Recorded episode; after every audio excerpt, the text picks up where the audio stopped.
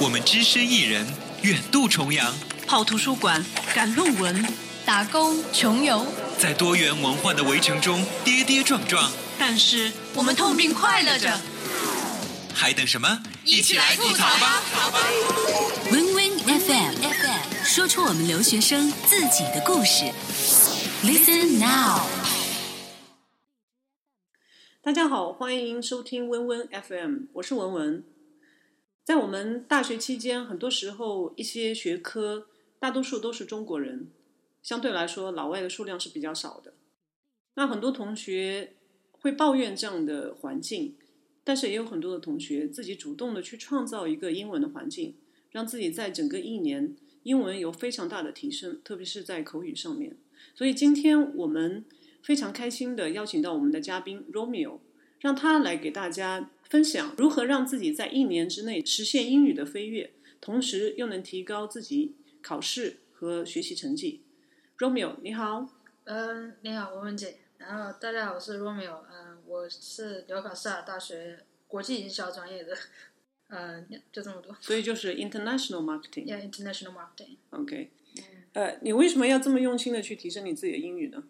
嗯，因为首先，你如果英语不学好的话，其他学习之类的事情都是免谈的。如果说不不管你抱着什么目的来，或那拿着说想要毕业也好，就是这是个最基本的问题嘛，所以必须亟待解决。第二个就是说，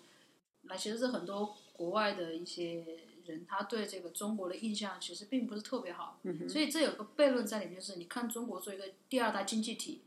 作为中国学生，就是我们在课堂上很自豪，就觉得，哎，老师可能一个是商科学生，我老师可能提 China 这个单词不下于二十次，然后那种谜一般的自信感，你就会觉得，哎，我特别牛那种感觉，我来自我是中国人。但是其实老外，你跟老外打交道，发现他们私底下对英国、对中国是态度是就是非常非常消极的，不管是对你中国人也好，还是你中国人说话，他们觉得。中国人说话有时像吵架一样啊，就是诸很多的消极的东西。那么这个时候学好英文的，更觉得开始要输出了，因为你祖国派你来，无形之中其实你就带着这个宣传，就是一个祖国大使的形象的问题。你来这里，你也希望纠正他们的偏见吧，而不是中国人。我就是我们最喜欢就是自顾自的学，这是我们的文化中的一部分，就是没有 teamwork，我们就自顾把你自己学好，然后把别人踩下去。但是在你出国了以后，你自己是要学好，这个很重要，但是。你还要传播中国的文化给他们。你我想要看到的是，就是也不是我想要，就是我希望就是学好英文，能够让外国人更了解中国人，同时给他们树立一个更好的形象，让他们知道这个新兴崛起的国家，短暂时间飞跃起来的国家，并不是一个一夜暴富那种土豪的形象。我们也是有文化底蕴的。开玩笑，五千年的历史，这不是开玩笑的，所以我觉得说的很好。嗯，所以我觉得都会比较重要，双向吧。嗯，除了这一块呢，就是我能感觉到你的家国情仇这一块，就我也我也为之振奋。那除了这一块，还有你你个人个人有没有一些其他的原因去学习英语？因为我觉得吧，我们说实有很多原因吧，但是一个比较 practical 的一个观点来，就是实际就是。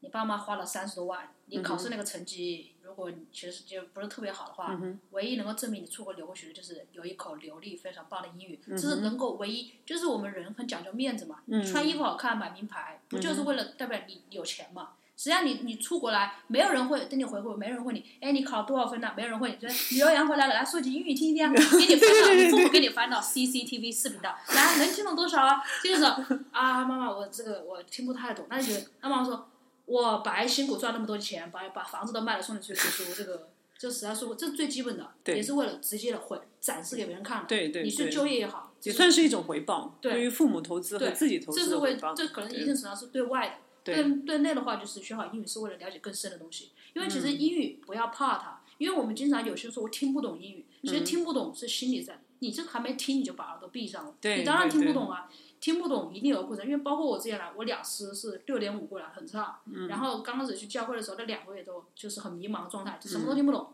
但是那个时候，你要总要相信，要乐观的就是你听不懂，听不懂，然后你加上自身勤奋的不断的去弥补这个差距的话，你总会有点量变，就会变会变成是会突然一下就听懂，对你像沸水就煮水一样，煮着煮着它一定会开的。嗯。然后它永远都会开水，可能它冷，但的就是开水，它不会是从那个水龙头里接出来的水。对对对。所以。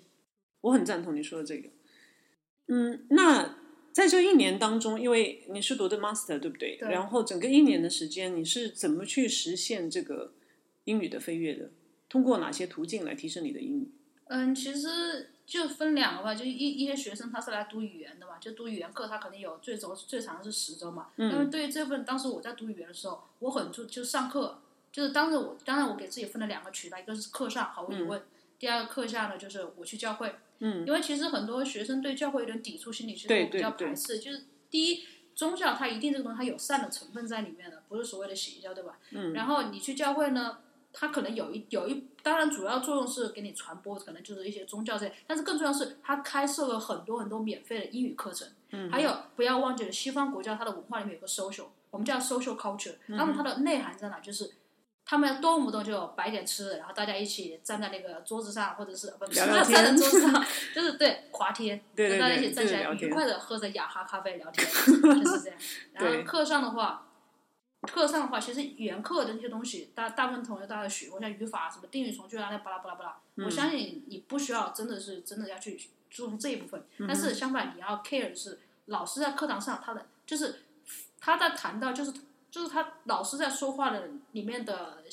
怎么说呢？就是并不是主要课程里面的谈主要课程内容，而是那种他谈的，就跟你在聊天的时候他用词的习惯，你要更注重是放在这一部分。嗯就老师是怎么表达？比如说，哎，我把这个 PPT 放大一点，我把这个 PPT 缩小一点。哎，那个同学你怎么还在说话？那个同学怎么还在吃东西啊？请问这怎么说？老师一定可能会这么说你，但是你却从来就是没有 care 老师怎么表达这个句子。OK，就是这种小。你讲的其实是用地道的英语来表达自己的这个才是最重要的嘛。嗯而且，对这个人，然后对于开学来，可能就有份雅思同学特别牛，大牛们，你们好，嗯你们七点五分过来了，很厉害哦。然后你们来了以后呢，就可能，但你会发现啊，七点五来了也听不懂什么鬼。然后 这个时候 这个也很简单，就是当然这个时候注意力稍微转，对课上的话还是就是要以还是因为毕竟一般课才两个小时吧，时间会比较长。当然，好好听老师讲课是毫无疑问的。嗯第二个就是你们在学校里面会有很多 project，麻烦你们推出就是 push 自己，把自己一定要能跟老外就是组在一个 group 里面，组在一个 group 里面，嗯不要因为怕难会说，然后跟跟当然跟中国人同学在一起更有效率，我承认，而且中国人特别聪明，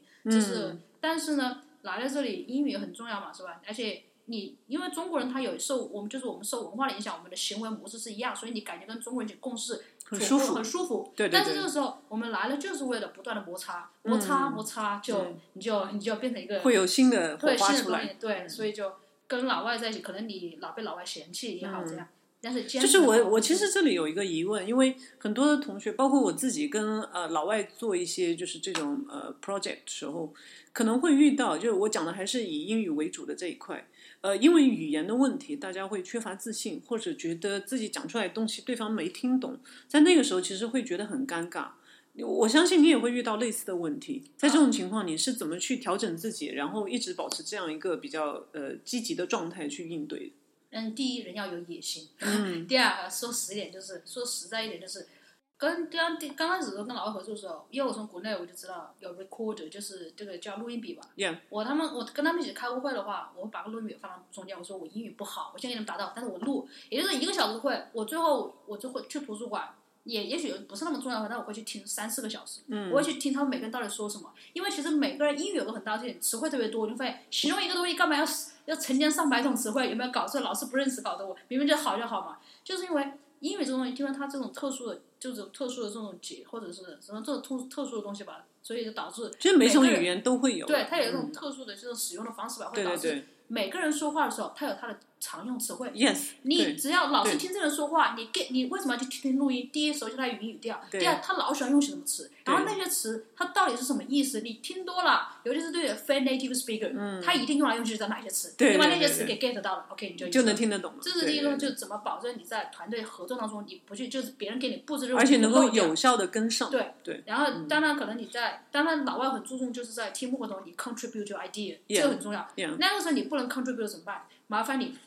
但是你要知道，他们在那个就是每做 project 一定会做那个 take a minute，、就是嗯做那个叫什么叫那个那个就是就是记录 Summary 记录对 summary，summary、后面他一定会做一个什么 summary，叫做类似于我们下次谈什么布置完之后下次谈、OK，那下次你是不是要再把你的作业做好之之前，我们再把就是这不大概再温习一下，然后一定要下课下后多查一下相关的资料，还有不懂的概念千万不要偷懒。嗯。就是一定要麻烦 Google Google，他他们到到底谈个什么东西，这个东西到底是什么，对这个很重要。然后就是至少要保持当下你所在的 teamwork 里面，你能够跟上所有的节奏首。先是跟上他们之前讲的是什么内容，下一次你不会漏掉，否则你自己就但成个是傻瓜。这是一个最基本的嘛，你保证你不漏掉，保证你 follow。那老外想看到的不是你们仅仅是能 follow，他希望你是 contribution，那就是另外一个层次了。那个层次怎么达到？嗯背景资料，因为你发现你跟老外，因为，我英语不差，为什么他们说我都听不懂啊？嗯哼，很简单，因为你我们成长我们中国的文化环境，你对他们的文化环境环境不了解，就跟一个老外跟我说他们的外国歌手的时候，我永远都不懂，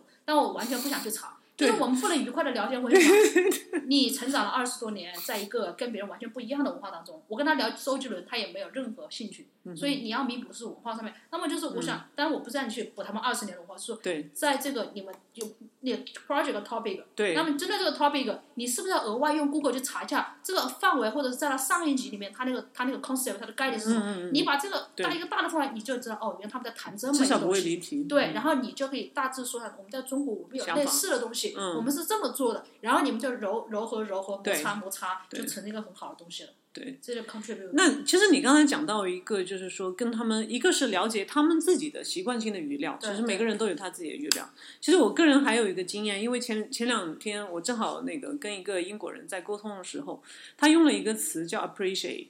那 appreciate 其实正常情况下我们会认为是说，呃，我感恩的意思，我非常感恩你对我的支持，或者说我很谢谢。但是他用的是一个 I appreciate you you are busy as well，所以我会觉得，诶，这个地方为什么要用 appreciate？所以后来我才理解，就是查了字典之后才发现，同样一个词，我们即使只知道其中一个意思，其实是还是不够的，因为在这个地方，它会它会是一种，诶，我很赞赏，我很欣赏，我非常理解你，也非常的忙，所以这样的话，就是当重新再去理解，我觉得这个是很重要的。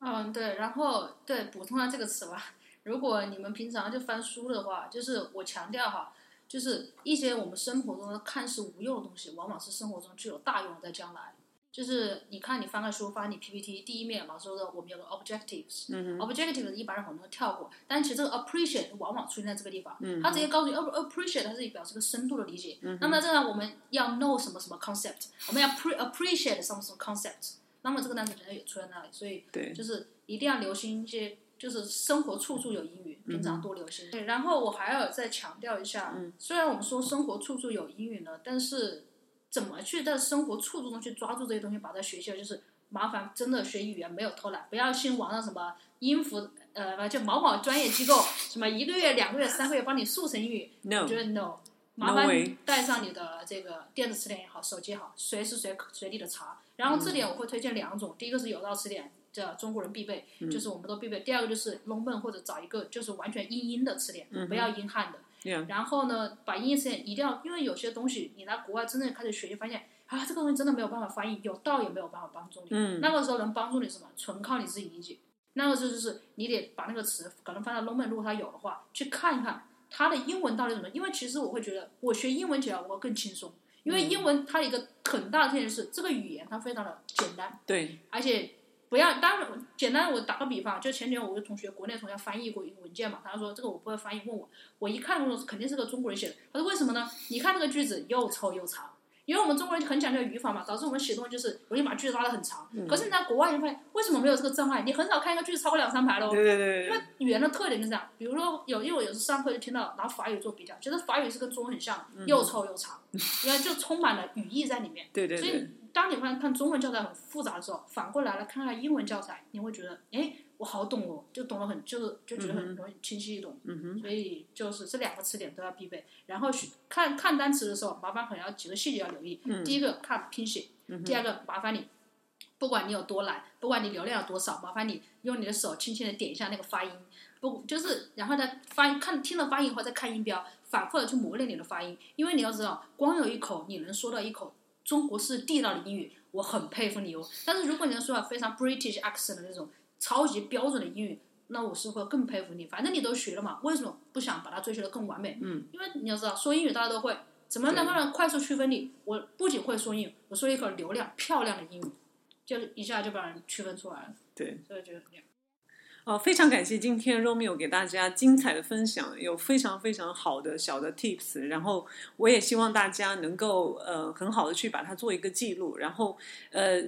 可以像像他这样，能够在一一年之内能够很好的跟呃老外进行沟通，这样也会减少我们在呃英国所感受到的一些不适应，或者是说不能融入当地文化的一个情况，所以也希望大家能够一起和我们一起来提升你的英语能力。好，今天非常感谢 Romeo 来到我们的节目，非常谢谢。嗯，大家如果喜欢文文的播音，也希望收到其他的文章，请订阅我们的微信公众订阅号“英国文文”，谢谢。